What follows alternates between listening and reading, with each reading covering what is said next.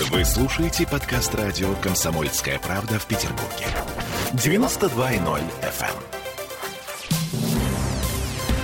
Фудкорты в торговых центрах могут открыться в ближайшем будущем, но только для этого нужна стопроцентная вакцинация сотрудников общепита.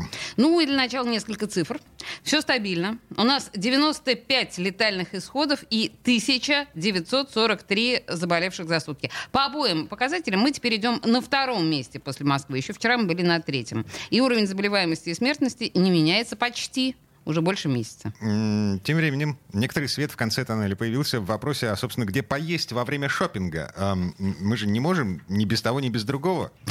Я напомню, городские власти закрыли фудкорты в торговых центрах в середине июня, в разгар третьей волны коронавируса. И вот теперь в Смольном говорят, что они готовы пойти на уступки. А, давайте послушаем, что заявил по этому поводу в интервью Фонтанке а, первый замглавы Комитета по промышленной политике господин Ситов.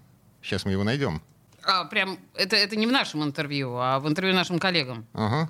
Ну, у нас э, фудкорты, островки, торговые центры, они проявили действительно активность. В очередной раз бизнесу огромное спасибо хотим сказать, потому что они в прямом диалоге с нами прям предложили целый комплекс мер. В том числе можно даже сейчас ответственно сказать, что коллеги готовы хотя бы первым компонентом 100% вакцинировать персонал, но мы понимаем, за исключением тех групп и лиц, которым существуют прямые противопоказания против э, вакцины, а еще раз повторюсь, их немного. И у нас, э, ну, фактически есть там формализованные пункты, предложенные бизнес-сообществом, рассмотренные уже Роспотребнадзором, которые одновременно с э, мониторированием эпидемиологической ситуации ну, позволяют нам считать, что в ближайшее время, пока точно нельзя назвать дату, мы э, будем рассматривать смягчение ограничений. То есть в данный момент, еще раз, то есть большая работа по фудкортам, по островкам уже проделана.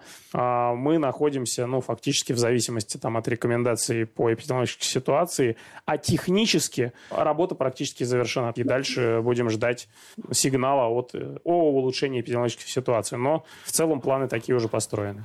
Ну, там в списке требований не только стопроцентная вакцинация сотрудников фудкортов.